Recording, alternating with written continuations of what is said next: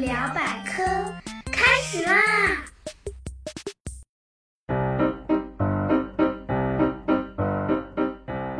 ！Hello，大家好，我是你们既搞笑又好学的大猴猴同学。提到血液，大家都知道是红色。之前的一期节目咱们也聊过。这并不代表所有生物的血都是如此。放眼全世界，很多动物都不按套路出牌，血液的颜色任性又多彩。嗯，同样是血，为啥不同物种之间的颜色会完全不同呢？今天咱们就来聊聊这血液颜色的奥秘。Go。构成血液的物质很多。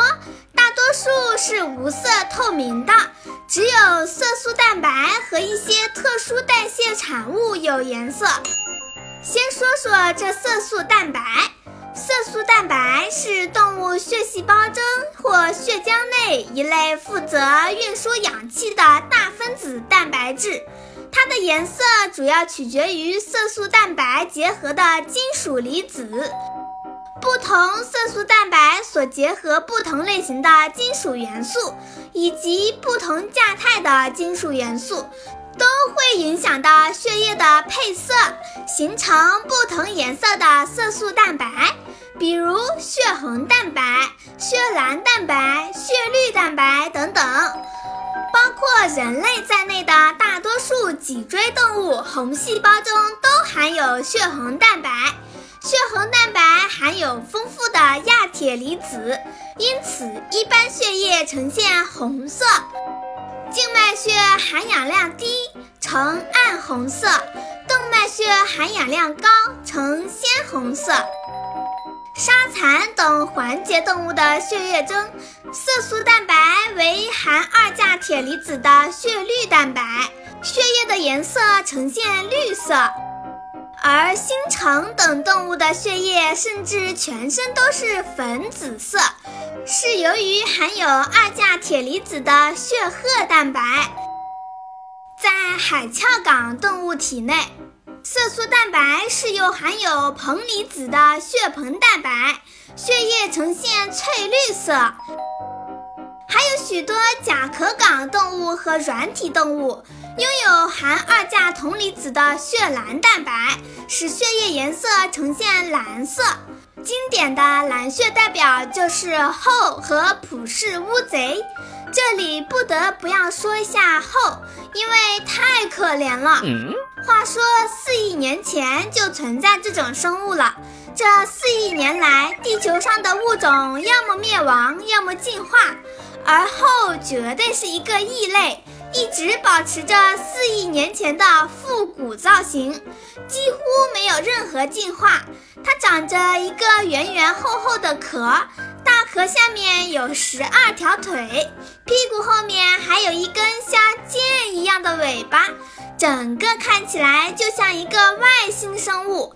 本来嘛，这种动物挺幸福的，有厚厚的盔甲，蓝色的血里面含有铜这种重金属，肉和血都是有毒的，没啥动物能吃它们，所以它们一直以来活得逍遥又自在。可是有一天，科学家发现厚的血液对细菌有强烈的反应。特别适合用作医疗病菌检测试剂，于是这种天下最逍遥的动物成了最倒霉的动物。从此以后，本来没有天敌的后，有了史上最强的天敌——人类。吃饭、睡觉、散步都不安全了，一不在意就会被人类捉去放血。就算抽完血放回海里。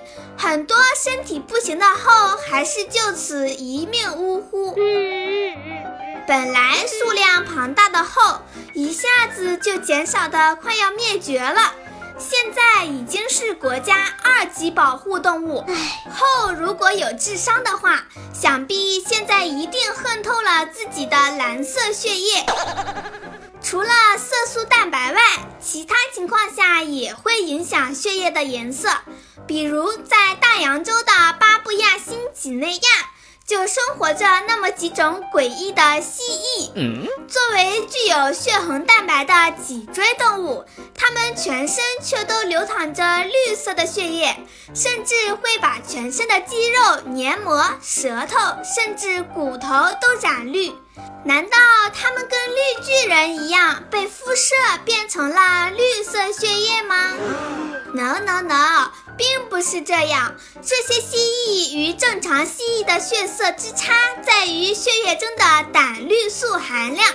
胆绿素是一种深绿色的胆汁色素，就是这些高浓度的绿色汁液引起了蜥蜴血液颜色变绿。正常情况下，脊椎动物体内的胆绿素大多数会迅速转化成胆红素，并通过胆汁或者肾脏排出体外。如果胆绿素在生物体内的累积过高，就会产生细胞毒性、神经毒性等。人类血液中胆绿素浓度达到五十微摩就会导致死亡，而绿蜥蜴的血液中胆绿素的浓度却高达七百一十四到一千零二十微摩。如此高浓度的胆绿素对蜥蜴没有表现出毒性，反而给这些蜥蜴带来得天独厚的优势。对于抗感染、抗氧化、保护细胞等都具有潜在功效，这百毒不侵的本领倒是有点像绿巨人了。哦，还有些动物，比如昆虫和个别软体动物，既没有色素蛋白，也没有固定颜色的代谢产物，因而血液颜色非常随意。由于昆虫是不完全循环系统，血液和体腔液往往混在一起，因此食物中以及体液中的不同颜色物质会使它们的血液呈现出黄、橙红、蓝绿和绿色等多种色彩。一定要举出个例子的话，最生动的莫过于讨厌的蚊子。